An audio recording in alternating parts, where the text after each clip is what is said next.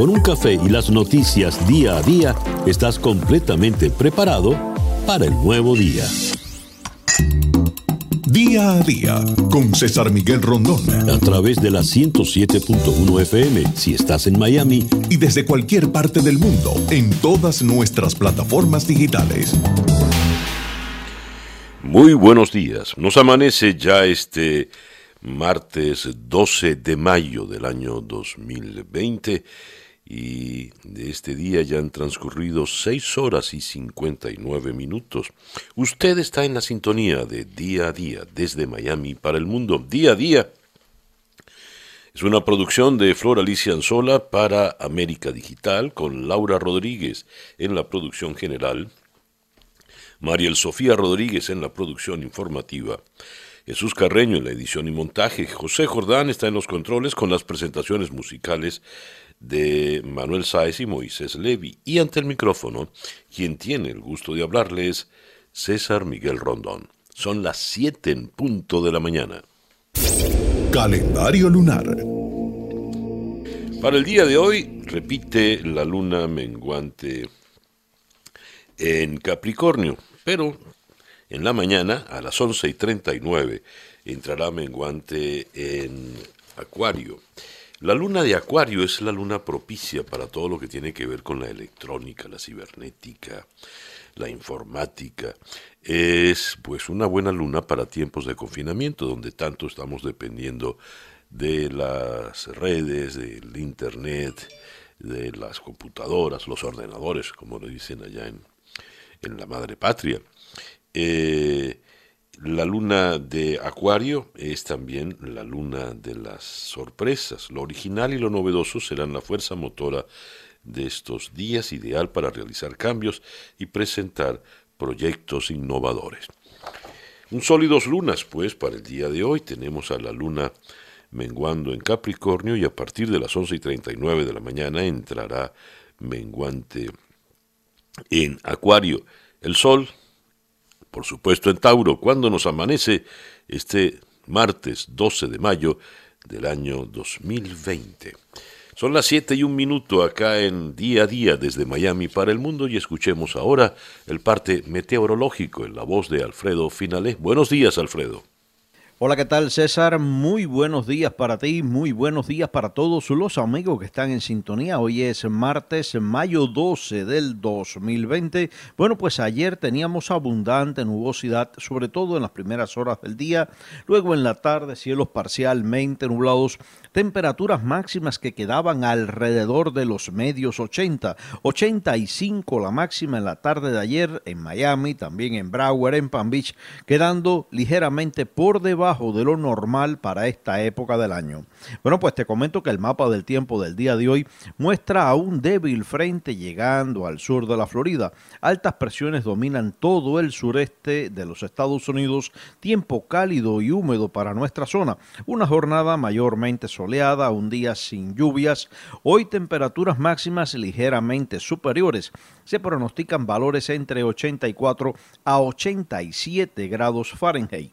El viento de región este-noreste, alcanzando en el mar alrededor de 20 nudos, olas de 3 a 5 pies de altura la bahía con mar picada y alto el riesgo de resacas en todo el litoral atlántico. Para los próximos días, estoy hablando de miércoles en adelante, un incremento gradual de la humedad, la nubosidad y el potencial de lluvias, sobre todo para jueves, viernes, alrededor de un 50%. Yo soy Alfredo Finale y les deseo muy buenos días. Muchísimas gracias, Alfredo. Alfredo Finales, el meteorólogo de nuestra emisora hermana, actualidad 1040 AM. Ya son las 7 y 3 minutos de la mañana acá en Día a Día desde Miami para el mundo.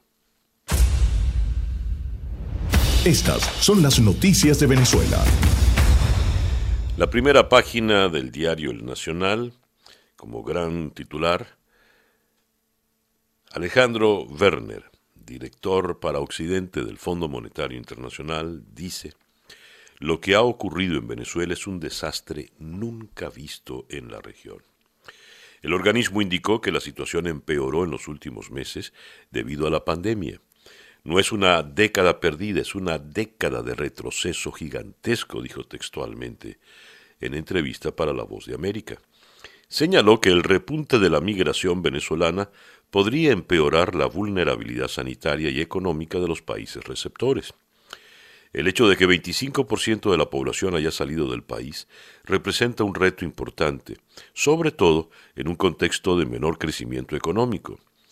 Señaló que no están dadas las condiciones para que el organismo apruebe préstamos al régimen. No hay dinero del Fondo Monetario Internacional para Nicolás Maduro. Sigo en el diario El Nacional. La Asamblea Nacional informó que la inflación del mes de abril se ubicó en 80%. Explotaron los precios en abril, dijo el diputado Ángel Alvarado. Indicó en Twitter que la inflación interanual fue de 4.210%, mientras que la acumulada durante los primeros cuatro meses del año alcanzó 341%. Los alimentos se incrementaron 53%, las bebidas alcohólicas 132% y la vivienda 112%. Señaló que una familia necesita 208 208 dólares para comprar la canasta básica. Eh, denuncian que el régimen torturó a Robert Colina, el exdirector del Servicio Nacional de Medicinas y Ciencias Forenses, el doctor Ricardo Rojas, indicó que la fotografía que circuló del capitán evidencia lesiones que confirmarían los maltratos a los que fue sometido luego de su captura en las playas de Macuto. Y aquí dice también renunciaron JJ Rendón y Sergio Vergara. Les ofrezco mis disculpas por no haber podido compartir en su momento las exploraciones que llevábamos a cabo en nuestra en la búsqueda de nuevos escenarios. Cita textual para Rendón. Vergara manifestó que su actuación siempre ha sido discreta y centrada en el logro de los objetivos. Eh, Rendón incurre en este error de ofrecer disculpas. Las disculpas no se ofrecen se piden. Si yo quiero que usted me disculpe, yo le pido que por favor me disculpe. Yo, si yo quiero que usted me perdone, le pido que por favor me perdone. No le ofrezco yo mi perdón. En todo caso, la noticia fundamental importante en este día es la que nos remite al dictamen del Fondo Monetario Internacional. En abril, leo ahora directamente en La Voz de América, el Fondo Monetario Internacional pronosticó una contracción del 5.2% para América Latina, basado en un escenario en el que la crisis sanitaria se diera en el segundo semestre del año. Pero las proyecciones negativas sobre la economía regional podrían variar debido a la pandemia. Es probable que nuestro escenario se quede un poco corto, dijo Alejandro Werner, director para el hemisferio occidental del FMI, en entrevista con La Voz de América.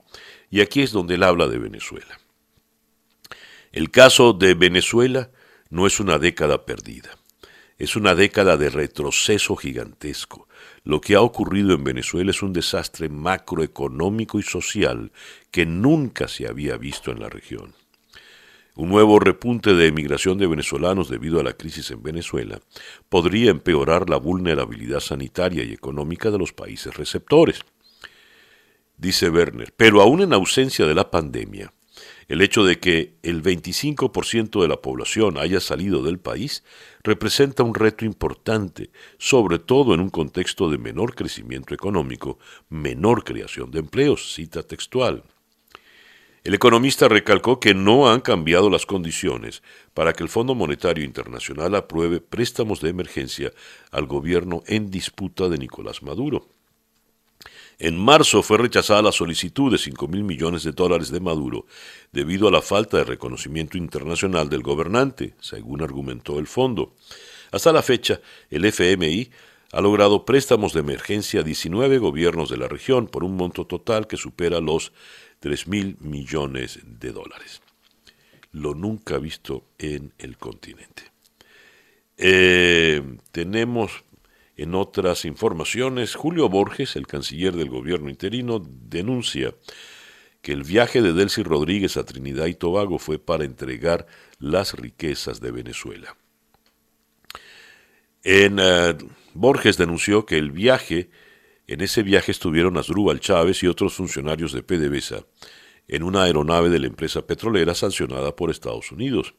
Borges agregó que estos acuerdos se hacen espaldas, espaldas del país y buscan seguir entregando los recursos de los venezolanos.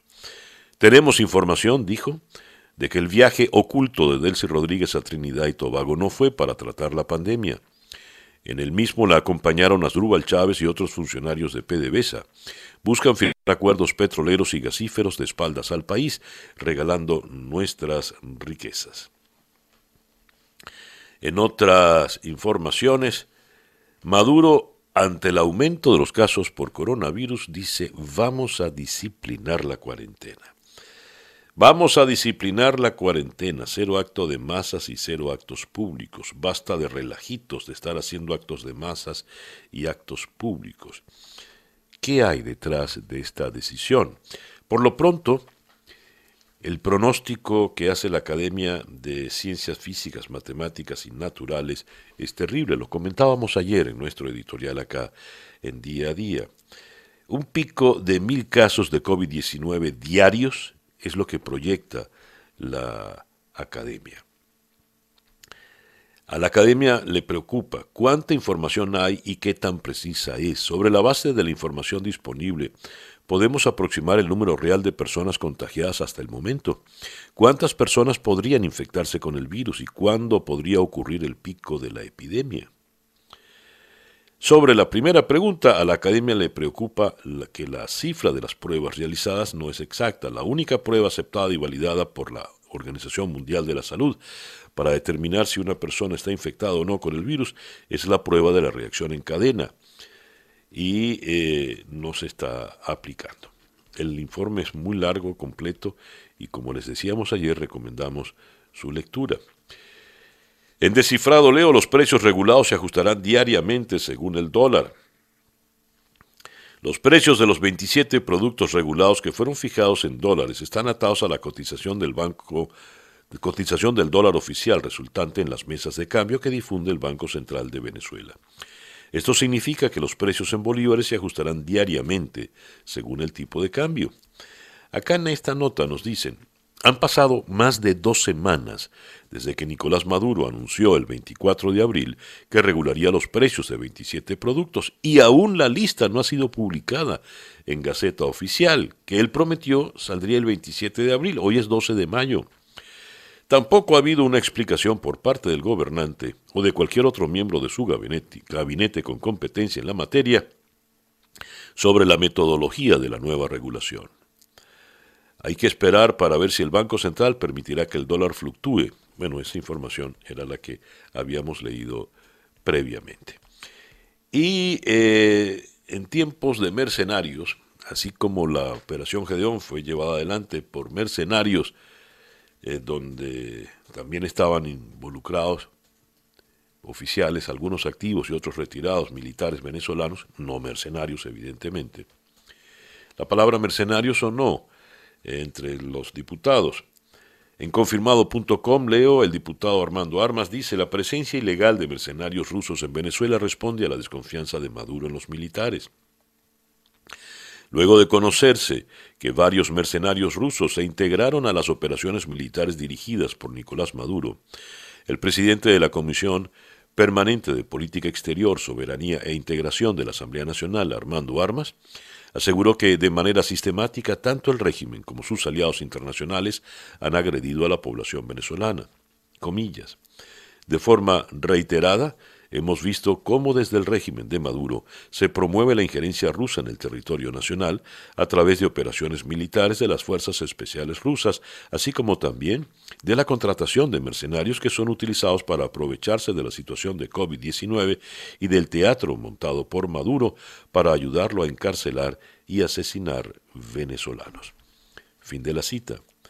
El diputado Armas manifestó que la integración de los mercenarios rusos a la Operación Tiburón 2020 para colaborar en, una de las últimas operaciones militares del régimen en Carayaca, Estado Vargas, es una franca violación a la Constitución en su artículo 187 que reza que toda misión militar de tropas extranjeras en territorio venezolano debe estar autorizada por la Asamblea Nacional.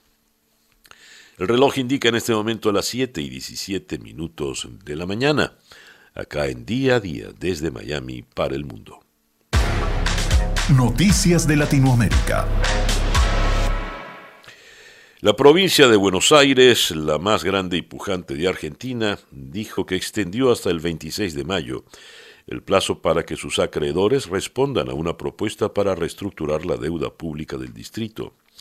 La fecha elegida es un día después de que el gobierno nacional revele el resultado del canje de su propia deuda de 65 mil millones de dólares en una negociación que está alineada con la de la provincia. En otras informaciones desde Argentina, Argentina flexibiliza la cuarentena tras 52 días en el interior del país, pero mantiene estrictas medidas sanitarias en Buenos Aires y en el Gran Buenos Aires, donde se registra la mayor circulación del coronavirus. Hasta ahora hay 305 muertos y 6.034 infectados en la Argentina. Y en Argentina van a suspender las calificaciones en todas las escuelas. Lo acordaron entre todos los ministros de Educación provinciales y será ratificado este viernes en la reunión del Consejo Federal Educativo. Aplica a todos los niveles y a escuelas públicas y privadas. Eh, yendo ahora a Brasil, eh, el presidente Jair Bolsonaro informó que firmó un decreto para incluir a los gimnasios, salones de belleza y barberías en la lista de servicios esenciales que deben seguir funcionando, pese a la expansión de la pandemia. Lo incluyó hoy porque salud es vida, dijo Bolsonaro. Y el gobierno del Brasil despliega a 3.800 soldados en la Amazonía para prevenir los incendios. En Colombia, 16 nuevas muertes por coronavirus, ya van 479. El reporte más reciente del Ministerio de Salud da cuenta de 550 nuevos contagios y 2.825 recuperados. En Bolivia, el inicio de la cuarentena flexible, que empezó ayer, estuvo marcado por la relajación en aquellas ciudades donde el riesgo de contagio del COVID-19 es alto, pese a que debían mantener al menos por otros siete días medidas rígidas como las restricciones para circular a pie o en vehículos. Y en eh, el Ecuador, Renuncia la directora de gestión de riesgos tras investigación por supuesto sobreprecio en kits de alimentos. En Lima, el diario El Comercio titula hoy prevén que la pobreza subirá este año al menos 8 puntos. Eh, según la empresa Macroconsult, trabajadores independientes informales perdieron la quinta parte de sus ingresos anuales. El reloj indica que son las 7 y 21 minutos de la mañana. Escuchas día a día con César Miguel Rondón. Vamos a comenzar en, nuestra agenda de hoy en Miami a propósito de cómo va el proceso de relajación en el sur de Miami y en Miami Day. Esto lo vamos a tratar con nuestra estimada compañera Mariana Reyes. Em, luego vamos a ir hasta Caracas para hablar con el politólogo Ricardo Sucre a propósito de un tema importante. Cuando Maduro dice vamos a disciplinar la cuarentena, una cuarentena controlada y vigilada, eh, políticamente, ¿qué implica esto? Porque hay una intención política, no precisamente de salud. Eso lo vamos a abordar con Sucre. De Caracas vamos a ir a Santo Domingo para conversar con Catherine Hernández. La República Dominicana supera ya los 10.000 infectados por coronavirus. Luego de Santo Domingo vamos a ir hasta Londres. Allí vamos a conversar con la periodista española Celia Massa de Pablo. El Reino Unido inicia la desescalada en cinco fases. Eh, el confinamiento se relajará a partir de mañana. Eh, y Boris Johnson tiene ahora que enfrentarse a Gales, Escocia e Irlanda del Norte, que no están de acuerdo con las medidas que él ha tomado. Después vamos a conversar con la periodista Emiliana Molina. Ella es eh, corresponsal en la ciudad de Washington, pero el coronavirus la agarró en la ciudad de San Diego, allá en California. La apuesta de Trump, reabrir la economía, y aceptar que habrá una segunda ola. Eh, vamos a ocuparnos de, con ella de la situación acá en Estados Unidos. Y para cerrar tenemos algo magnífico. Vamos a regresar a la ciudad de Miami para conversar con Mariaca Semprún, la maravillosa Mariaca, quien acaba de presentar un video sensacional interpretando Fever, pero Fever en, al estilo de La Lupe. Eh, esto forma parte de su disco en homenaje a La Lupe, Soy Puro Teatro. No vamos a ver el, el video, el videoclip, usted lo podrá ver, ya le, daremos, diremos dónde, pero sí podremos oír la música y conversar con Mariaca. Esa pues nuestra agenda para el día de hoy en día a día. Hoy es el martes 12 de mayo. El editorial con César Miguel Rondón. A medida que Estados Unidos comienza a reabrir, otros países podrían estar enviando una advertencia, pues tras aflojar las restricciones de coronavirus, ahora están viendo más casos. Y el doctor Anthony Fauci planea advertirle al Senado hoy tiene una comparecencia muy esperada, eh, sobre los peligros de reabrir demasiado rápido. Por ejemplo, ¿qué ha ocurrido en los países que abrieron muy rápido? Corea del Sur. El país fue originalmente promocionado por la forma en que manejó el brote, que incluyó aislamiento obligatorio, pruebas masivas y rastreo de contactos, con todo aparentemente bajo control. Comenzó a disminuir algunas restricciones el mes pasado e incluso celebró elecciones nacionales, pero el domingo informó 34 casos nuevos, el mayor aumento de un día en un mes, y en Seúl todos los clubes nocturnos, los clubes nocturnos y bares están nuevamente cerrados. Hay que prepararse para una segunda ola de la pandemia, dijeron las autoridades surcoreanas. En China, a principios del mes pasado, el país donde se originó el brote levantó su bloqueo de 76 días. Pero eh, esta semana el país ordenó nuevas restricciones después de que dos ciudades vieron un aumento en las nuevas infecciones. Alemania, el país fue de los primeros en Europa en implementar pruebas generalizadas. Aflojó las restricciones la semana pasada y ayer la canciller Angela Merkel dijo que los alemanes aún deberían mantener su distancia después de que los funcionarios advirtieron que la tasa a la que se propaga el virus está aumentando. ¿Qué nos dice esto? Pues que hay que tener mucho cuidado con la, la reapertura, porque la segunda ola está allí al acecho y puede ser más feroz que la primera. Ayer la Organización Mundial de la Salud dijo que los países deben adoptar un enfoque lento y constante al levantar las restricciones para tratar de prevenir la nueva ola de infecciones. Y en Estados Unidos necesitan realizar más pruebas de anticuerpos, lo que podría ayudar a que el país vuelva a abrir en función de quién podría tener alguna inmunidad al virus. Pero el presidente Trump está instando a una acción más rápida, criticando a los demócratas por lo que describió como un movimiento lento con fines políticos. Mientras la Casa Blanca no se ha librado de la pandemia, los empleados ahora deben usar máscaras o cubiertas faciales después de que se descubrieron nuevos casos la semana pasada. Pero el presidente Trump está extento. Él no va a usar la máscara. Hay que tener cuidado. La segunda ola puede ser peor, mucho peor. El reloj indica que en este momento son ya las 7 y 26 minutos de la mañana. Vamos entonces a hacer una pequeña pausa y ya regresamos en día a día desde Miami para el mundo. Cambió el reloj y son las 7 y 27. Escuchemos ahora el Coronavirus Update en la voz de Juan Camilo Gómez, nuestro compañero de actualidad 1040 AM. Buenos días, Juan Camilo.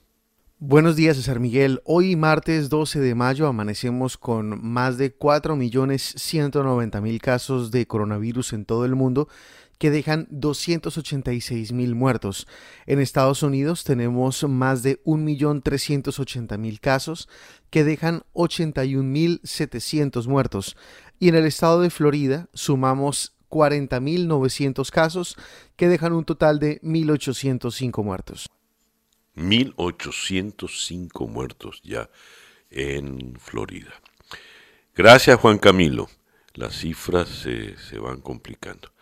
4 millones, más de 4 millones, 4 millones 200 mil confirmados en el mundo y la mayoría eh, están en los Estados Unidos. El reloj indica en este momento 7 y 34 minutos de la mañana. Las noticias de hoy en Estados Unidos. Bueno, la noticia que les habíamos comentado, se va a poner, eh, imponer de forma obligatoria el uso de mascarilla en la Casa Blanca porque ya se han detectado personas contaminadas en varios niveles de la jerarquía burocrática y pues hay que cuidar al presidente, pero el presidente Trump es el único que no va a usar la mascarilla. Hay mucha expectativa, como también habíamos comentado, por la eh, comparecencia virtual, se entiende, de los doctores Fauci y Redfield ante el Comité de Salud del Senado. Hablando del presidente Trump, aquí se nos da un... Ayer suspendió, anoche suspendió abruptamente su habitual rueda de prensa. ¿Por qué? Bueno, le dan la palabra a la periodista de CBS News, eh, Weija Jian, quien es eh, eh, de ascendencia asiática. Cuando el presidente dice lo estamos haciendo mejor que en cualquier otro país, ella le pregunta, ¿y eso qué importa? Usted maneja esto como si fuera una competencia global, una competencia entre países, y resulta que todos los días hay americanos muriendo y estamos viendo cómo se incrementan los casos. ¿Qué me dice al respecto? Trump le responde, bueno, debería usted hacerle esa pregunta a China. Y entonces la señora Yan eh, le repregunta, ¿por qué me hace usted esa acotación? Porque evidentemente ella, por sus facciones, es evidente que es de ascendencia asiática. Y entonces le dice Trump, porque usted me hizo una pregunta sucia. Entonces, Caitlin Collins, de CNN, se acerca al micrófono, pero Trump la ignora. Y entonces le pregunta a alguien que está más atrás.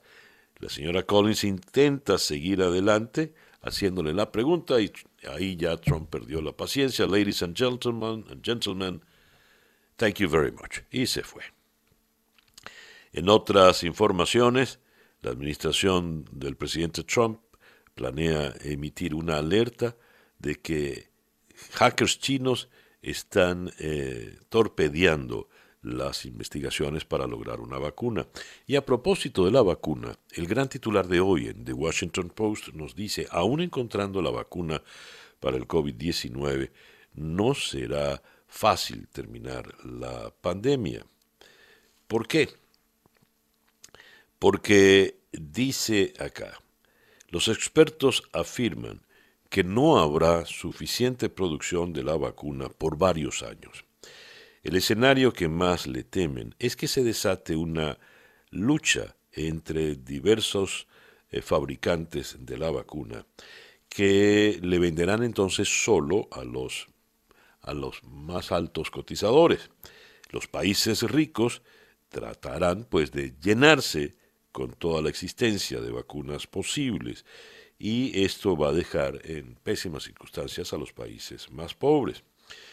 Eh, el modelo, los países eh, van a llenarse de, de vacunas y que usted pueda vacunarse no quiere decir que esté eh, libre de cualquier otra contaminación, porque en el mundo siempre va a haber un contagio potencial. La tasa de muertes eh, por el COVID en Nueva York, en la ciudad de Nueva York, eh, ha estado subestimada. El verdadero número debe ser mucho más alto, según la CDC.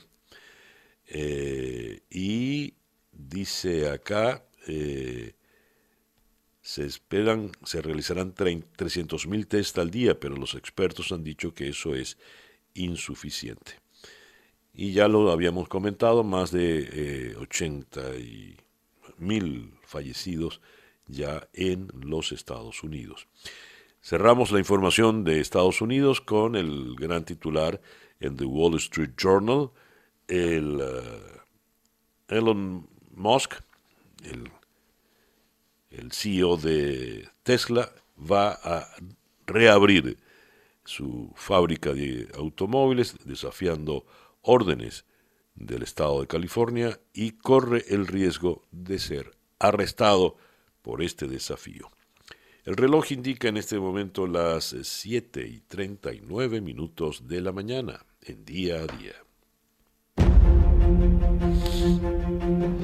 La información del mundo día a día. Regreso a las aulas de manera progresiva en Europa. Alumnos, maestros y profesores volvieron ayer a las aulas en varios países europeos, con la excepción notable de Italia, tras varias semanas de confinamiento por el nuevo coronavirus. Algunos se habían adelantado, como Dinamarca o Noruega, y ayer fue el turno de los niños de Holanda, Grecia, Suiza, Croacia y Serbia de volver a la escuela con un sistema de turnos y edades. Iberia será denunciada por violar las normas antivirus en un vuelo. La Guardia Civil Española informó que denunciará a la aerolínea Iberia por violar en un vuelo entre Madrid y Las Palmas el domingo las medidas sanitarias establecidas durante la epidemia. En las redes sociales los pasajeros difundieron imágenes de un avión casi completamente lleno, sin que se dejara como distancia de seguridad un asiento libre entre viajeros. Siguiendo en España, España pondrá en cuarentena 14 días a los viajeros que vengan del extranjero. Durante el periodo de cuarentena obligatoria, las personas procedentes de otros países a su llegada a España deberán permanecer en su domicilio o alojamiento y salir con mascarilla.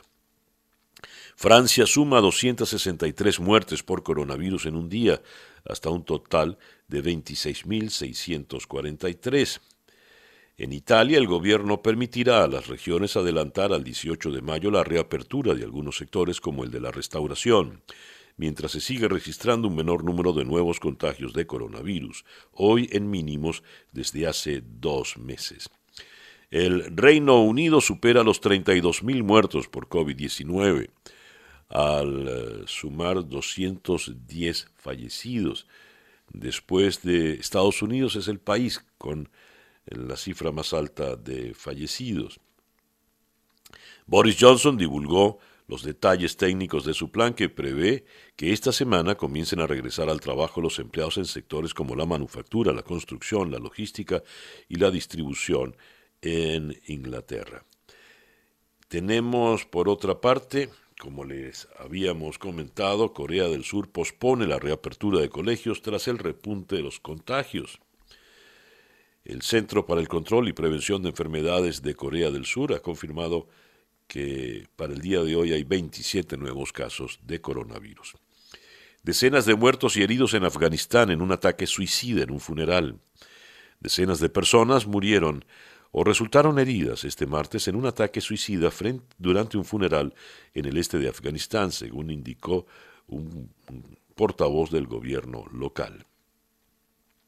Hacia las 11 horas, un kamikaze detonó sus explosivos durante un funeral. siguiendo en el Medio Oriente, eh, Israel posterga la juramentación del nuevo gobierno por la visita de Pompeo. La juramentación del nuevo gobierno de unidad de Israel fue postergada por un día a raíz de la visita anunciada del secretario de Estado estadounidense Mike Pompeo, según indicaron fuentes coincidentes. El gobierno de unión entre el primer ministro saliente Benjamin Netanyahu y su ex rival electoral Benny Gantz presentará juramento entonces el próximo jueves. A propósito de esto, leo en el país de Madrid el nuevo gobierno de Israel prepara la anexión parcial de Cisjordania. El nuevo gobierno israelí tomará posesión el jueves, después de tres elecciones en un año y medio de bloqueo político, con un programa marcado por la gestión de la crisis sanitaria y económica de la pandemia, pero también con el firme compromiso en el plano internacional de impulsar la anexión parcial de Cisjordania a partir del primero de julio. Estos planes suscitan amplio rechazo en la comunidad internacional, en especial en la Unión Europea y en los países árabes. El secretario de Estado de los Estados Unidos, Mike Pompeo, tiene previsto viajar mañana a Jerusalén y está por verse si bendice la absorción de los territorios palestinos o impone condiciones al Ejecutivo acordado por el conservador Benjamin Netanyahu y el centrista Benny Gantz. Y el gran titular eh, del país de Madrid eh, nos dice acá las 19 las aerolíneas rechazan bajar la ocupación de los vuelos. Un trayecto a Canarias repleto desata la polémica. Ya lo habíamos comentado. 19 muertos en el ataque por error de Irán a uno de sus propios barcos. El reloj indica en este momento las 7 y 44 minutos de la mañana, esto es día a día, desde Miami para el mundo. Vamos ahora hasta la ciudad de Caracas, donde está el destacado politólogo venezolano Ricardo Sucre Heredia. Ricardo, muy buenos días, gracias por atendernos en esta mañana. Buenos días, César Miguel, gracias a ti por la invitación, siempre muy amable. Ricardo, eh, si tuvieses que contextualizar los problemas venezolanos, mejor dicho, jerarquizar los problemas venezolanos en el orden político, social y económico, ¿cuál sería el primero a subrayar? El primero a subrayar es la incapacidad, el, el primero sería político y sería que estamos, ya lo han dicho muchos analistas, politólogos, etcétera, pero yo te lo reforzaría, estamos en una situación de juego trancado, como muchos hablan de empate catastrófico, conflicto intratable, eh, destrucción mutuamente asegurada, es decir, hay muchos términos en la politología, pero yo diría eso, pues una incapacidad de, de poder avanzar, sea o el gobierno avanzar o la oposición poder avanzar en su en su estrategia. Entonces bueno estamos en esta situación de deterioro permanente y por supuesto eso afecta a las otras áreas que afecta entonces el tema eh, vamos a decir el tema entonces económico el tema social.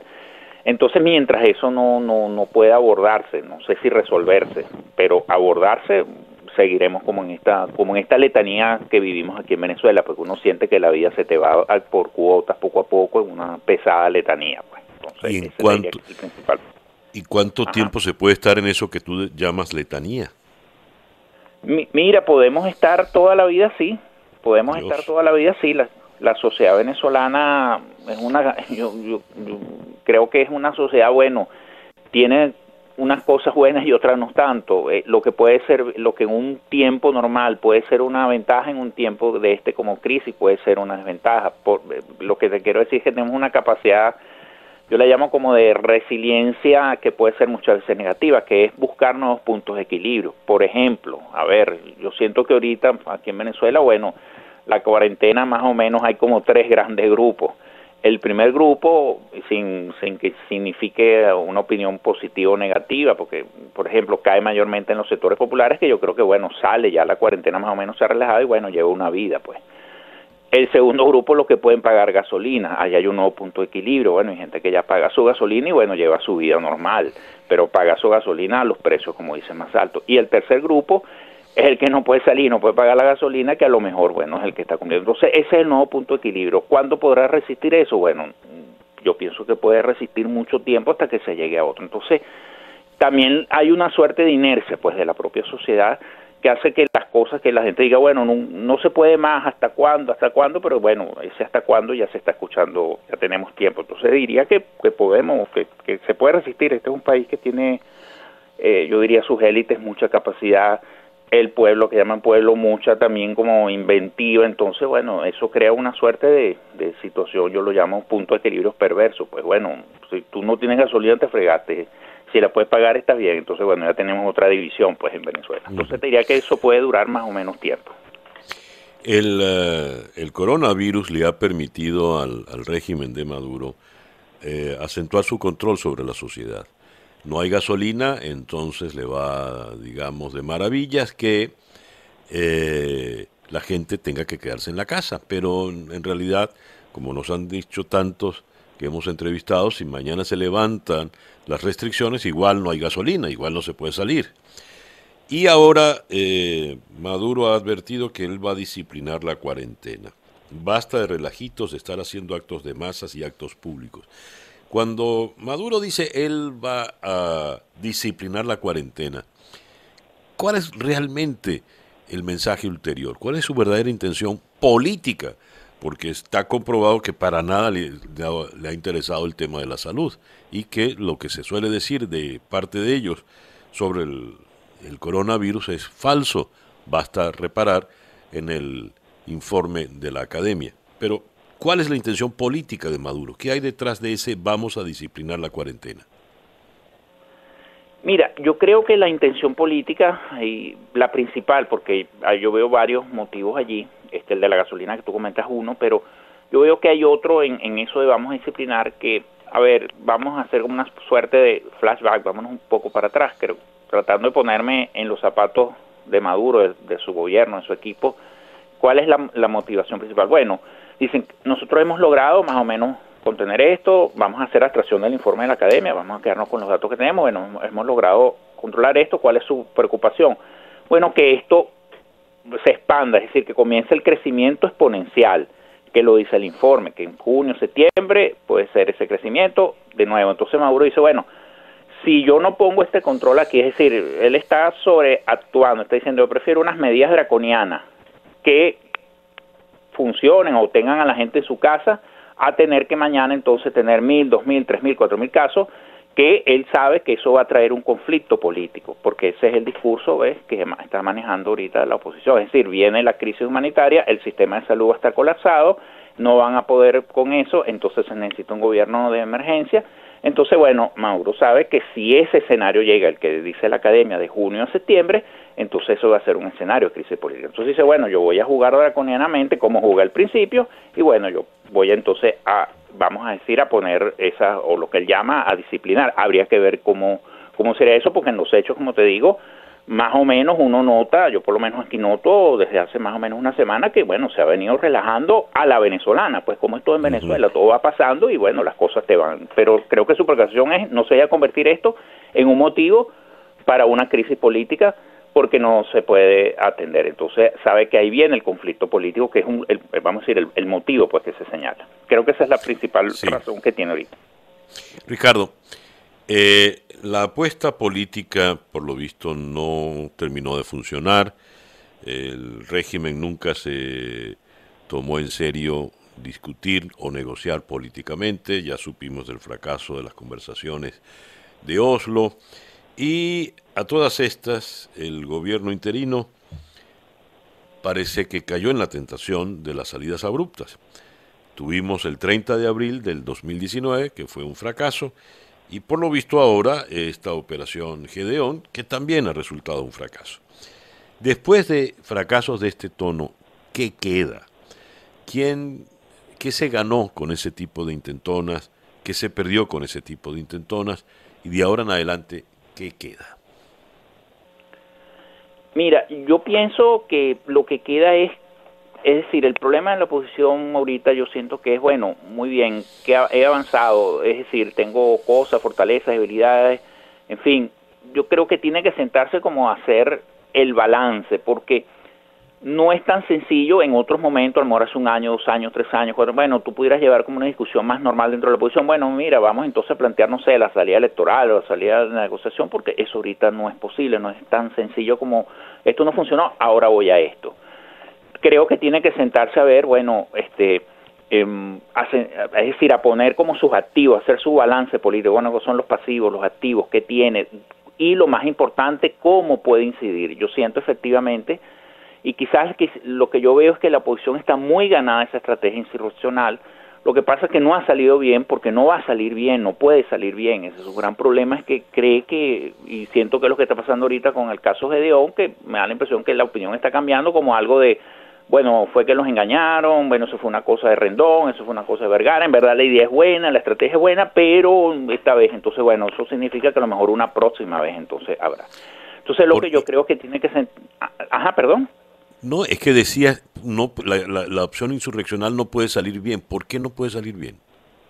Oye, porque para una acción insurreccional en Venezuela, al menos en la, si tú ves la historia de Venezuela, vamos a decir, por lo menos la que va del siglo XX hasta, hasta, hasta el presente, se una opción insurreccional requiere unas condiciones muy, muy, muy particulares. Por ejemplo, la gente habla del 23 de enero del 58, pero es que ese 23 de enero no fue simplemente un quiebre militar, ahí hubo una serie de elementos, vamos a decir, un elemento político, un elemento social, hubo un elemento que caracterizó a todas esas élites que al menos compartieron un proyecto de país, al menos tenían una meta común. Tú pudieras decir lo mismo del 18 de octubre del 45, es decir, son puntos muy, muy, vamos a decir, este, muy, específicos que requiere como una sumatoria que no se da aquí. El 4 de febrero de Chávez no se dio porque no hubo esos elementos, decir, fue una intentona como se está tratando de hacer ahorita. Yo estoy tratando de forzar una solución. Entonces, bueno, fui con el 30 de abril, no funcionó, eh, fui con la operación GDO, no funcionó.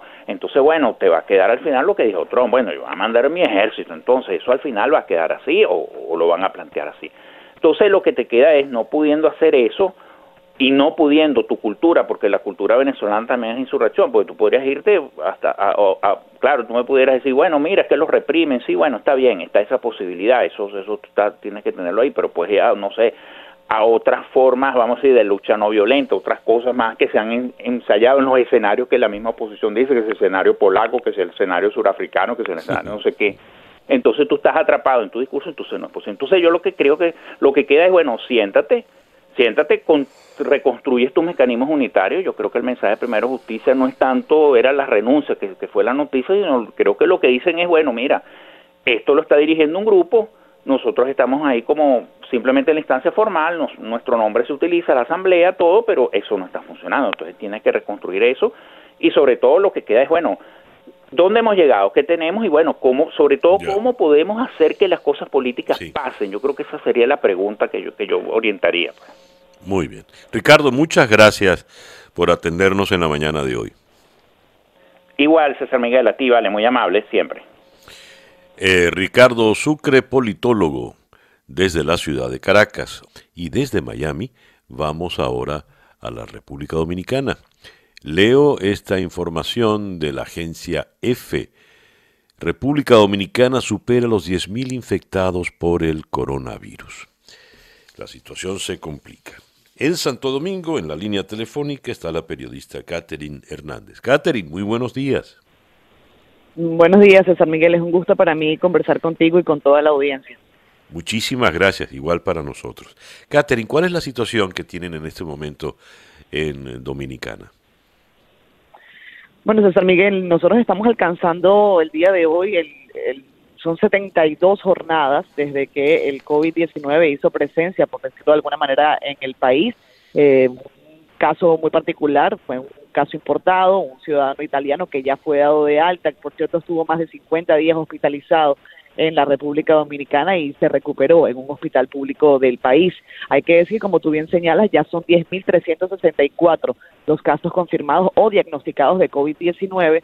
Eh, acá en el país ya hay 393 personas que han fallecido de acuerdo con el último boletín dado por el Ministerio de Salud Pública, que también establece eh, hay 2.870 personas recuperadas. Lo que ha estado indicando el Ministerio de Salud Pública de una manera eh, casi alentadora, por decirlo, por decirlo de alguna manera optimista frente a ese dato eh, escalofriante de 10.000 personas eh, contagiadas, es que la tasa de letalidad ha ido bajando, César Miguel, y eso es importante para los términos estadísticos. la tasa de letalidad que se ha ido registrando va bajando porque también va subiendo el número de pruebas realizadas. La República Dominicana se ha empleado a fondo en las últimas dos semanas en realizar mayor cantidad de pruebas, sobre todo PCR, que no son las pruebas rápidas, esas son muchas más, pero hasta ahora se han realizado 44.287 pruebas de PCR. En función de que se van haciendo más pruebas, por supuesto va subiendo el número de casos diagnosticados, la tasa de letalidad eh, en este caso va bajando y se registra, te repito, en 3.70 cuando ha estado eh, rondando el 4.7, incluso al principio era, era un dato que la gente eh, señalaba como importante, pues se mostraba aparentemente alto. nos estamos enfrentando, César Miguel, también a una semana en donde el Distrito Nacional, donde está la capital, eh, va a ser intervenido. Eso ha explicado el ministro de Salud Pública que incluye eh, una serie de, planes y de procesos, sobre todo de tomas masivas de pruebas. En el Distrito Nacional está el 25% de estos casos infectados a nivel nacional y 14% de los fallecidos. ¿Qué significa intervenir un distrito, sí. eh, Catherine?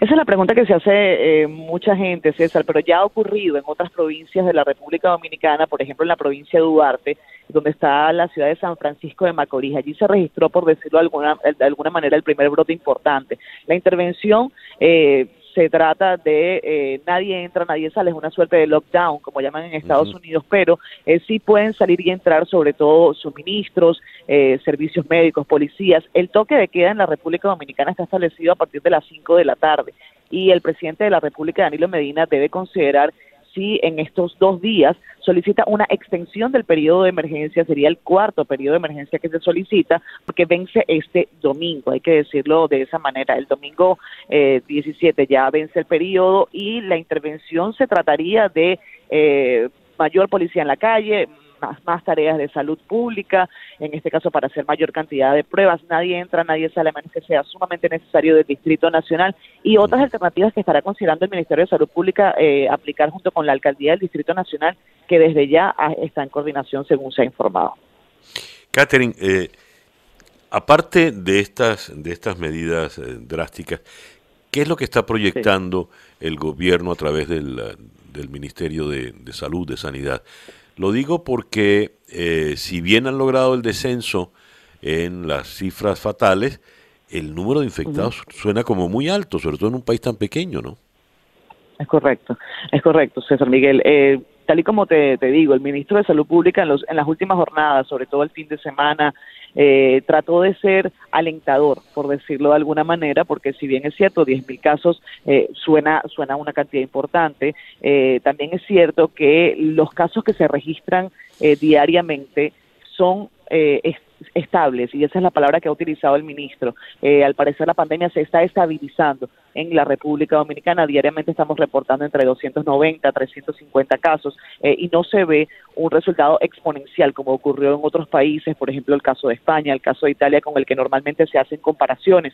Eh, República Dominicana, recordemos, tiene una población joven, eh, aunque sí. hay que decirlo, y esto ha sido una alarma para las autoridades dominicanas, eh, hay que tener mucho cuidado con los sectores vulnerables, sectores que viven en la pobreza, pues allí no se toman en consideración medidas sanitarias de distanciamiento social. Eh, esas son eh, situaciones que se vuelven complejas, sobre todo en algunos escenarios de población vulnerable, y por lo tanto el ministro ha sido prudente, cauto, pero así ha dicho, la pandemia está con cifras que muestran una suerte de estabilización, aunque no descartan que se vuelvan a, producir los llamados picos, y por lo tanto entonces están interviniendo provincias en donde el número es importante, como el caso del Distrito Nacional, en donde, te repito, eh, hay un número importante, más del 20% de los casos contagiados están acá en la capital. Muy bien. Eh, ¿El impacto económico han podido medirlo eh, suficientemente, Catherine? Sí, el impacto económico ha sido importante, César Miguel, desde ya. Estamos hablando de que el Ministerio del Trabajo apunta a que más de 800 mil personas están en, este momento sin empleo por eh, razones de suspensión, no necesariamente de despido, eh, y se han acogido a unos planes gubernamentales que, bueno, eh, alcanzan un porcentaje de la población que sigue siendo insuficiente por tratarse de un país en vías de desarrollo. El, gobierno dominicano ha solicitado al Fondo Monetario Internacional y ya se le ha aprobado 650 millones de dólares en un instrumento de financiación rápido eh, que en este caso, como sabes, no, eh, no necesita lo que llaman un programa de supervisión acompañada. Esto trata al gobierno dominicano de mitigar en algo lo que será la caída importantísima del sector turístico, que según algunas cifras podría alcanzar el 80% y que desde ya la Asociación Nacional de Hoteles y Restaurantes están buscando eh, generar protocolos para eh, mitigar la incidencia de esta importante caída del sector más importante de la economía turística, de la economía dominicana. Catherine, muchísimas gracias por darnos este reporte tan, tan completo, de verdad. Muchas gracias. Gracias a ti, César Miguel. Para mí siempre es un gusto conversar contigo y con toda la audiencia. Que tengas un excelente día desde Miami. Gracias. Catherine Hernández eh, desde Santo Domingo. 8 y 15 minutos de la mañana en día a día. Día a día con César Miguel Rondón. Y de la ciudad de Santo Domingo vamos ahora a la ciudad de Londres, donde en la línea telefónica está Celia Maza de Pablo, corresponsal en esta ciudad de varios medios españoles, La Razón, El Confidencial y Onda Cero. Celia, muy buenos días, muy buenas tardes para ti. Buenos días para ustedes. ¿Qué tal están? Pues muy bien, gracias, muy bien. A ver, el primer ministro Boris Johnson inicia su desescalada, da una alocución televisada y le hace una advertencia a Escocia, Gales e Irlanda del Norte de que solo permitirá divergencias en la desescalada por poco tiempo. ¿Qué es lo que ha ocurrido con eh, Gales, Irlanda del Norte y Escocia frente a la postura del primer ministro Boris Johnson? Celia. Sí, pues eh, la verdad es que nos encontramos eh, políticamente en un escenario muy interesante eh, con dos puntos importantes. Eh, en primer lugar, destacamos que el Reino Unido, uno de los países que impuso más tarde el confinamiento precisamente para no dañar a la economía, se ha encontrado ahora con la posición de que está siendo uno de los últimos en suavizar poco a poco la cuarentena, dañando precisamente a la economía. Y punto número dos, eh, el punto que comenta es especialmente interesante. Em, la verdad es que eh, ha sido tan solo en la última década cuando se han eh, descentralizado muchos de los poderes desde el gobierno central hasta las distintas naciones que componen el Reino Unido. Y hasta que no ha llegado una pandemia, el mayor reto global eh, en tiempos de paz, eh, lo cierto es que ni los ciudadanos ni la propia prensa habían recalado en ello. Pero ahora nos encontramos en el que eh, tanto Escocia, Gales como Irlanda del Norte tienen sus propias competencias y a diferencia de lo que va a implementar a partir de mañana en Inglaterra Boris Johnson, estas naciones han decidido extender la cuarentena porque recordemos que el Reino Unido ya es el país más afectado de Europa por el coronavirus y consideran que es muy peligroso. Entonces, es un momento en el que ha quedado evidenciado eh, la descentralización de, un Reino Unido en el que cada vez menos el poder está en Downing Street y en Westminster, como podemos estar viendo estos días. Celia, me llama mucho la atención el gran titular de primera página del Daily Telegraph en esta mañana. Usen el buen sentido común británico es lo que le ha dicho el primer ministro al público. Johnson defiende su estrategia cuando los críticos reclaman que las normas, las reglas son confusas y contradictorias. ¿Podrías explicarnos qué entiende el primer ministro por el good, solid British common sense, el buen sentido común británico en medio de esta crisis? Pues eh, la verdad es que para haber sido periodista o corresponsal en Bruselas para Masinri antes que político y entender eh, el primero la importancia que tiene transmitir bien el mensaje, lo cierto es que Boris Johnson y su gobierno están tropezando con la misma piedra constantemente desde que ha empezado la pandemia porque su estrategia de comunicación eh, está siendo pues caótica, confusa y llevando al caos. Em, el nuevo eslogan que el gobierno ha elegido para esta nueva fase de desescalada, recordemos solo en Inglaterra, es el de mantente alerta. Es un eslogan que cambia el de eh, quédate en casa, que no quedaba ningún tipo de ambigüedad y por el que van a estar, eh, se va a extender en Escocia, Gales, Irlanda del Norte. Inglaterra ahora dicen estate en alerta. Los ciudadanos, la, la oposición, ha preguntado, ¿qué es esto? De estar en alerta. Eh, la verdad es que es bastante confuso porque salimos, nos salimos y no es eh, la única pauta que ha llevado al caos, porque lo cierto es que fue el domingo cuando Boris Johnson eh, mandó ese mensaje a la nación asegurando que a partir de este miércoles eh, pues eh, poco a poco los ciudadanos que no pudieran realizar sus trabajos en casa pues se iban a incorporar a sus puestos. Un mensaje sobre todo dirigido a la construcción y al sector manufacturero. Pero realmente hay mucha confusión de hay que llevar mascarillas no hay que llevar mascarillas. Se les dice a los trabajadores que vuelven a sus empresas que tienen que seguir unas guías cuando en ese momento ni siquiera el gobierno había publicado unas guías están diciendo que los eh, ciudadanos eh, que vienen desde destinos internacionales tienen que permanecer en cuarentena, pero el Gobierno todavía no ha especificado si es solo para los que vienen por avión o vienen también por ferry o por los eh, puertos del Canal de la Mancha con el Eurostar. En definitiva, hay un montón de cuestiones eh, que mañana es cuando empieza la desescalada, una mínima desescalada y todavía no han sido solucionadas por, por el gobierno británico en su comparecencia en los comunes ayer. Eh, supuestamente iba a despejar dudas, pero ante las incisivas preguntas del nuevo líder laborista de la oposición, pues la verdad es que se fue por las ramas. Entonces, eh, bastante caos y, ahora la frase de atender al sentido común, pues hombre, siempre es lógico, eh, siempre es recomendable que los ciudadanos tengan sentido común ante momentos de crisis, pero precisamente ante momentos de crisis es cuando se pide a los británicos la mayor claridad para seguir unas pautas muy concretas que no lleguen a ningún tipo de equívoco. Ha habido, ya como última pregunta, Celia, eh, ¿Ha habido algún tipo de medición sobre la popularidad o aprobación del señor Johnson en estos días?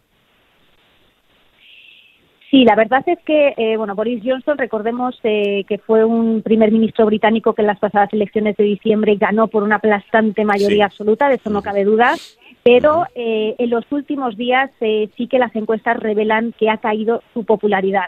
Es cierto que Boris Johnson pues ha estado en unas circunstancias excepcionales porque estuvo pues bastante enfermo, recordemos que estuvo en la UCI, no era un momento eh, entonces para que ni la prensa ni las encuestas de opinión pues valoraran la gestión del gobierno, de alguna manera se hizo un, un pacto no escrito para bueno pues em, darle un poco de margen, la situación ya le digo era personalmente muy delicada entonces, una vez que ha salido de la UCI, una vez que ha vuelto a su puesto y eh, el gobierno está ahora expuesto a un escrutinio sobre su gestión, la verdad es que eh, las eh, encuestas revelan que la popularidad tanto de Johnson como su propio gabinete, el gobierno en conjunto, pues se, ha, se, ha, visto mermada en las últimas semanas, precisamente porque no hay suficientes test para los británicos para saber si han padecido o tienen el coronavirus y lo más eh, crítico para el gobierno es que no está ofreciendo el suficiente material sanitario de protección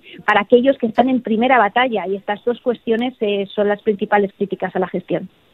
Ya. Celia, muchísimas gracias, ha sido muy amable en la mañana de hoy. Un placer, que tengan que tengan buen día.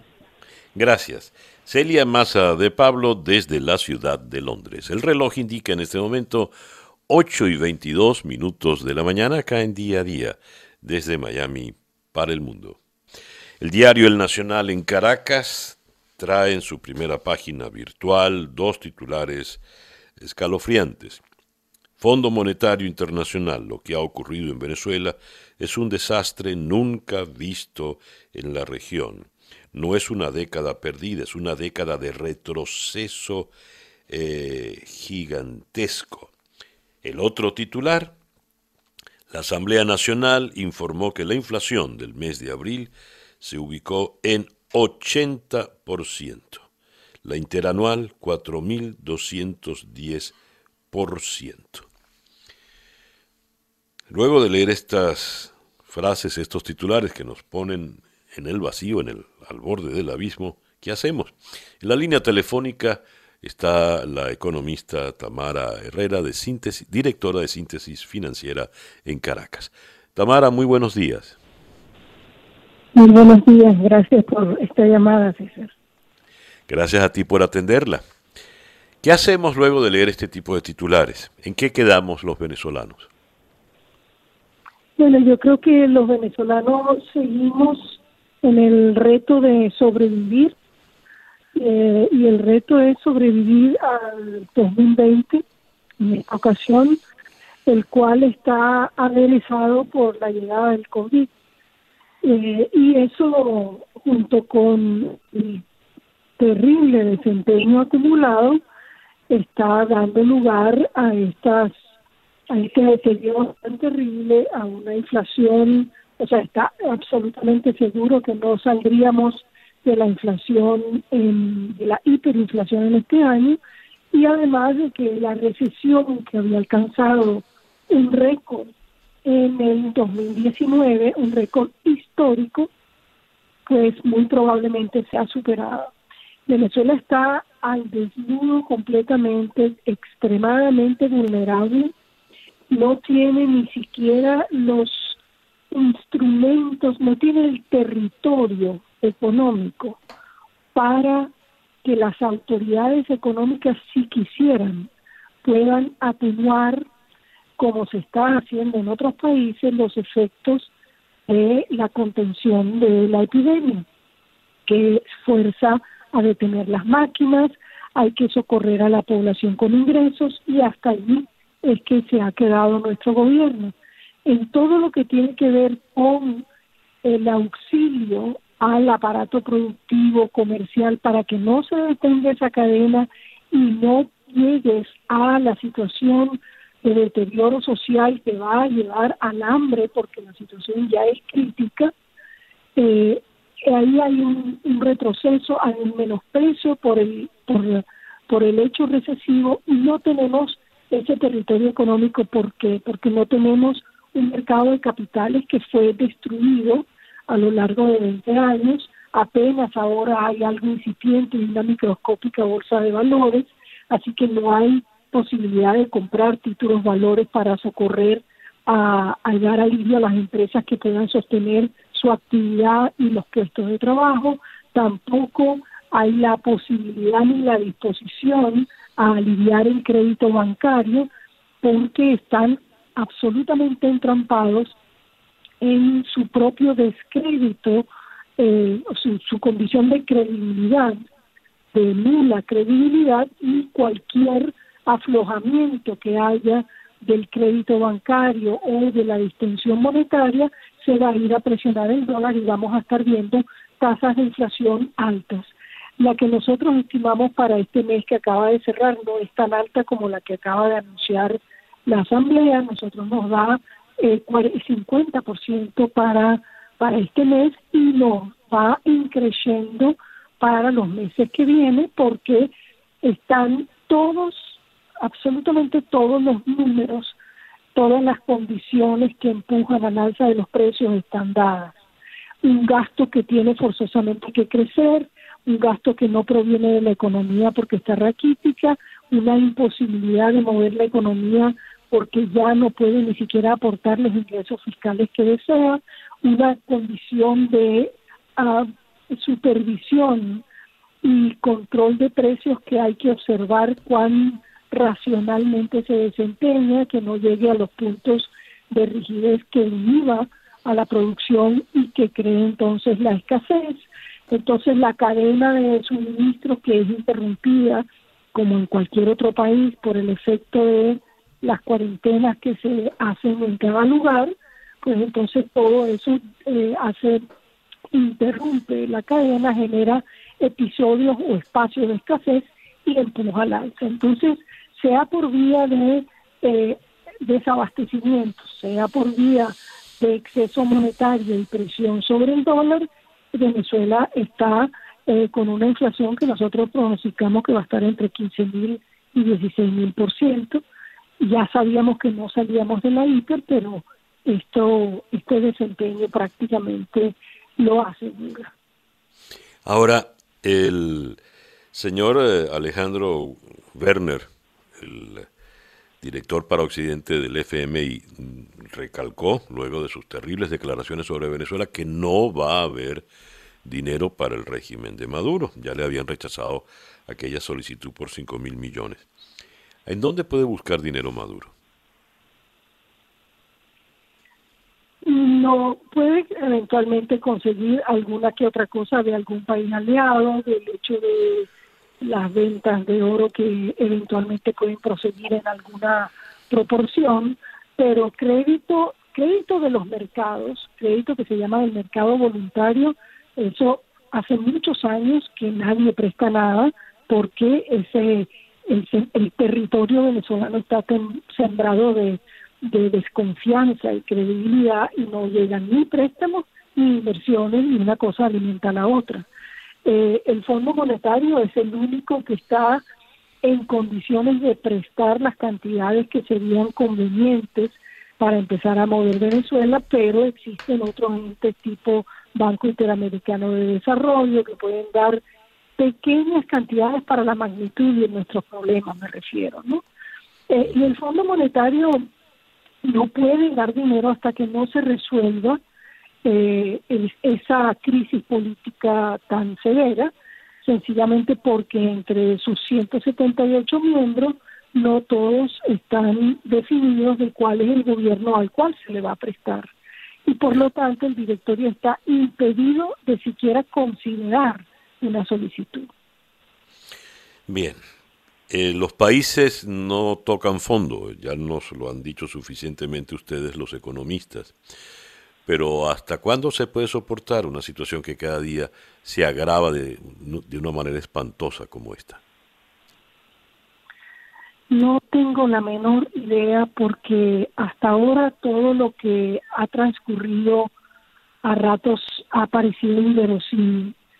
Eh, eh, este pueblo tiene una tolerancia social muy alta, una tolerancia muy alta, está ensimismado en la supervivencia, está además muy hábilmente atrapado en una red eh, de protección y sumisión a la vez, con una buena dosis de mm, represiones ejemplarizantes, intimidaciones. Entonces esa es una eh, terrible red que inhibe que las presiones sociales se traduzcan en presiones políticas que lleven a un cambio que la verdad que inevitablemente es la única cosa que uno puede ver que soluciona, o sea, que revierte, que reencamina. De resto, bueno, Venezuela será, uh, los habitantes de Venezuela seremos una suerte de héroes por, por la supervivencia, por la habilidad de mantenernos en juego, seamos consumidores, productores formales o informales, pero esa es la pelea que se está dando día a día en el país y eh, por más deterioro que hay, uno siempre, siempre tiene que tener eh, muy cerca, muy cerca, muy a la vista el hecho de que aquí hay 30 millones de personas y hay 30 millones eh, de problemas por resolver con distinto grado de, gravedad de cada uno. Creo que las informaciones de, de la FAO son elocuentes, son alarmantes y nada de esto puede realmente continuar ad infinito, me parece a mí. Pero el terreno de los pronósticos en esa materia es otra historia. Tamara, muchísimas gracias pues por atendernos en esta mañana. No es por Un placer. Hasta luego. Tamara Herrera, directora de Síntesis Financiera, economista venezolana desde la ciudad de Caracas. Son las 8 y 42 minutos de la mañana. Sintonizas día a día con César Miguel Rondón. Leo en un despacho de la agencia EFE la apuesta de Trump reabrir la economía y aceptar que habrá una segunda ola.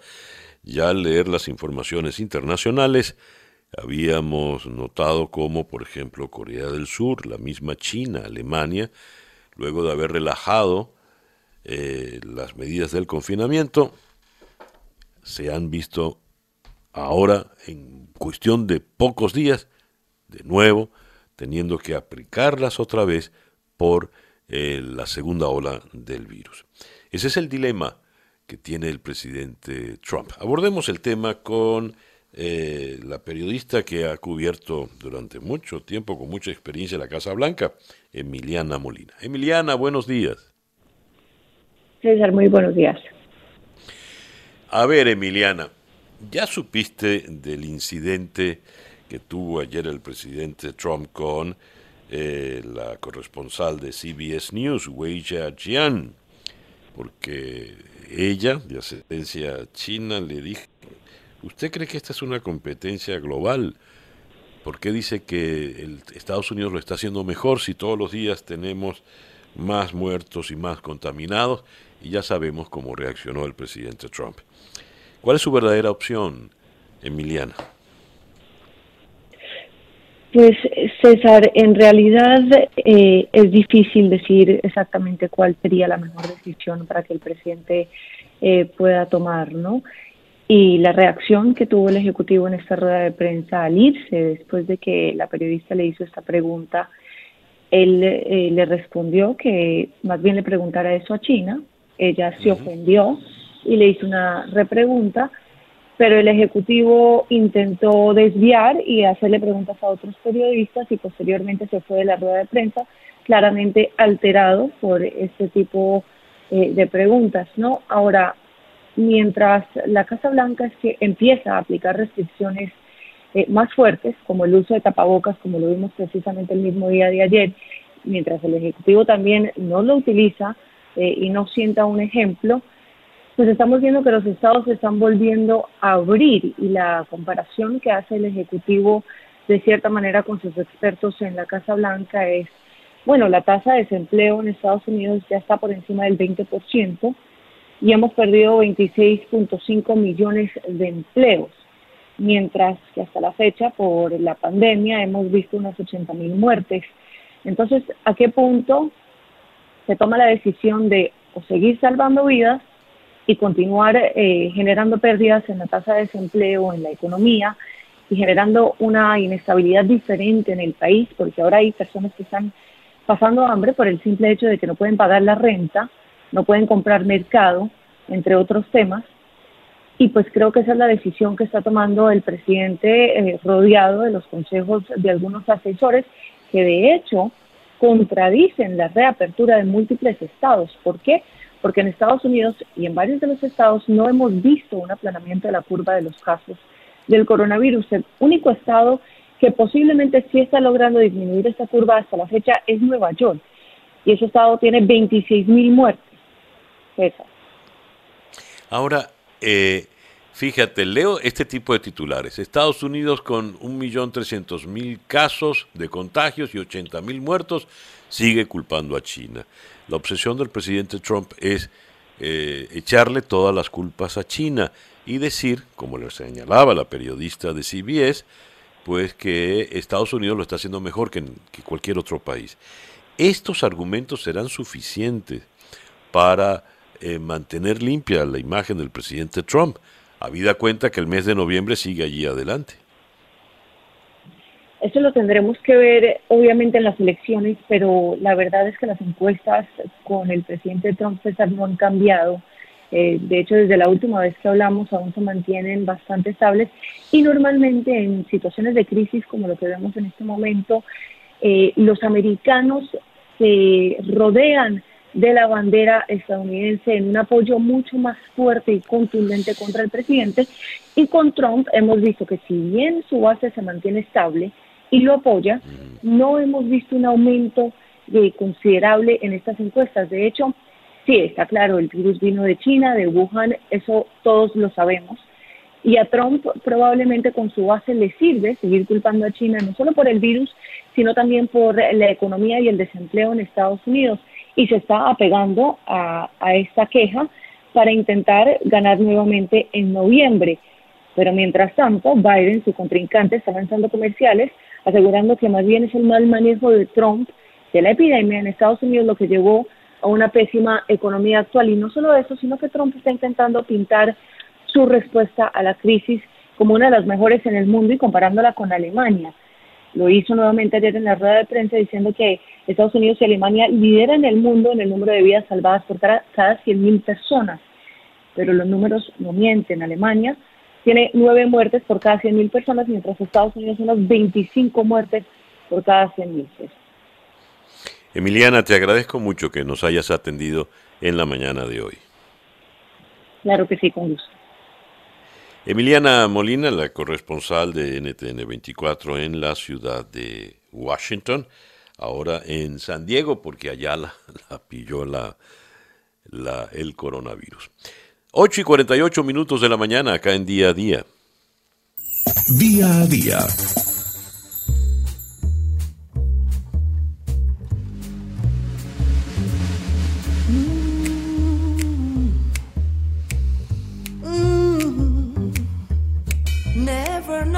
much I love you, never know how much I care.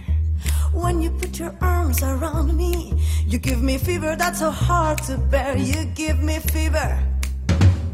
When you kiss me, fever when you hold me tight. Fever in the morning, fever all through the night. Everybody got the fever.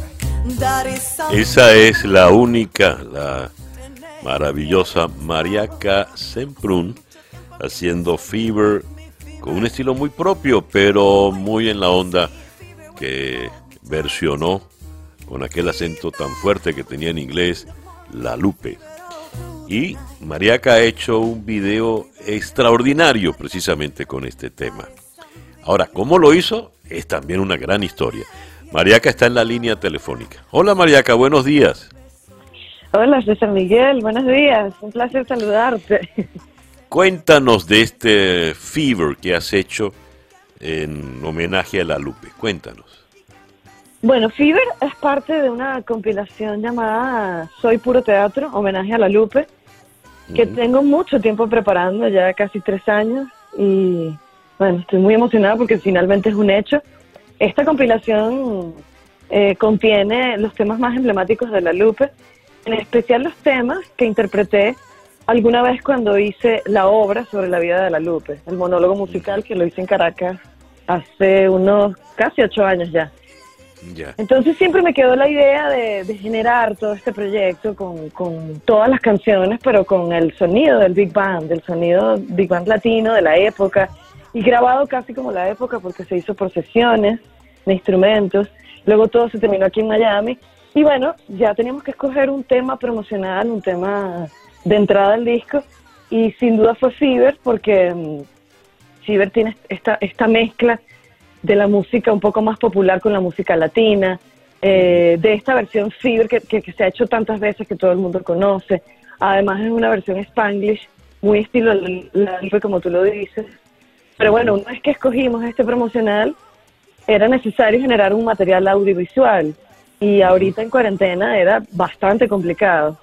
Entonces después de darle mucha vuelta a la cabeza, eh, pues bueno, una reunión que tuve con mi productor, Jesús Barón, él salió de aquí a su casa caminando porque vive muy cerca y encontró que las calles de Brickell y de Downtown estaban completamente desiertas. Y es algo bastante inédito, César, y, y- y tú que vives por esta zona, cerca de esta zona, lo sabes. Esto es un, un lugar que tiene movimiento sin parar a cualquier hora del día. Y él al ver esto me dice, bueno, porque más bien no, no nos inventamos algo con este concepto de las calles vacías. Y yo dije, bueno, es verdad. Eh, de pronto podemos salir de aventureros a modo cine guerrilla a capturar imágenes y quizás no nos detiene ni la policía, ni la ciudad, ni nadie porque todo el mundo está encerrado. De hecho fue lo que pasó. Salimos a las casi a las 12 de la noche y estuvimos dando vueltas hasta las cinco y media de la mañana por allí bailando. eh, cuatro personas además, un equipo mínimo. Cualquiera que sí, me viera de las ventanas diría, bueno, esa mujer está loca, yo creo que se desesperó de tanto encierro y salió a bailar sola. Pero, Cine Guerrilla. Ahora, es, el video es precioso y el director hizo un trabajo bellísimo. Porque Sí, en, sí. en resumen es Miami te pertenece. Eres tú bailando sola, forma. como lo dices, en esas calles desiertas de Miami. Y no deja de ser también pues un tributo muy, muy bonito a esta ciudad. A la ciudad que me que, que ahorita este, me, me, me- atiende y, y en la que vivo. Por eso también me pareció tan bonito nombrarla. Eh, por otro lado, pues bueno, como te digo, somos un equipo mínimo. El director John Haller, que es colombiano, que fue el que hizo toda la captura de las imágenes, que a, es- a esa hora de noche, sin iluminación extra, era muy difícil. Y sin embargo, escogimos los puntos exactos donde se pudiera ver bonito el material. Y, creo que ha funcionado muy bien. La gente lo ha recibido con mucho agradecimiento porque dice, bueno, en efecto, la cuarentena puede ser un obstáculo en mil aspectos, pero también brinda otra oportunidad. ¿En dónde lo podemos ver el videoclip? El video está en YouTube, se llama Fever, pueden buscarlo por Fever, María Casemprún, o Fever, homenaje a la Lupe, y, y les va a aparecer. Si no, está en, en, en todos los links de mis biografías de mis redes sociales, especialmente Instagram. Y la música, el disco, ¿cómo lo podemos oír? La música también está en estos links de mis redes sociales y si no, está en Spotify, iTunes Music y YouTube Music. Maravilloso. Te felicito, Mariaca, de verdad. Extraordinario Muchísimas trabajo gracias, has logrado. César. Bellísimo, bellísimo, de verdad. Te voy a hacer llegar el disco en físico, que está muy bonito el diseño en estos días. Muy bien, lo agradeceré también. Te felicito, Mariaca, un beso muy grande. Muchísimas gracias, César. Un abrazo. La gran Mariaca Semprún.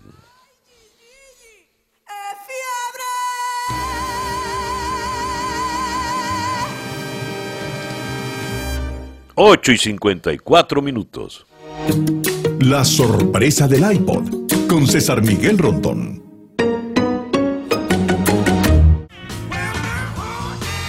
Y bien, con Little Richard allá al fondo, cerramos pues por el día de hoy. Esto fue Día a Día desde Miami para el mundo. Día a Día es una producción de Flor Alicia Anzola para América Digital con Laura Rodríguez en la producción general, Mariel Sofía Rodríguez en la producción informativa, Jesús Carreño en la edición y montaje, José Jordán en los controles y ante el micrófono, quien tuvo el gusto de hablarles, César Miguel Rondón. Gracias pues por permitirnos estar allí. Tengan todos el mejor día posible y a las 8 y 56 minutos. Para variar, Barbarita. Pitos.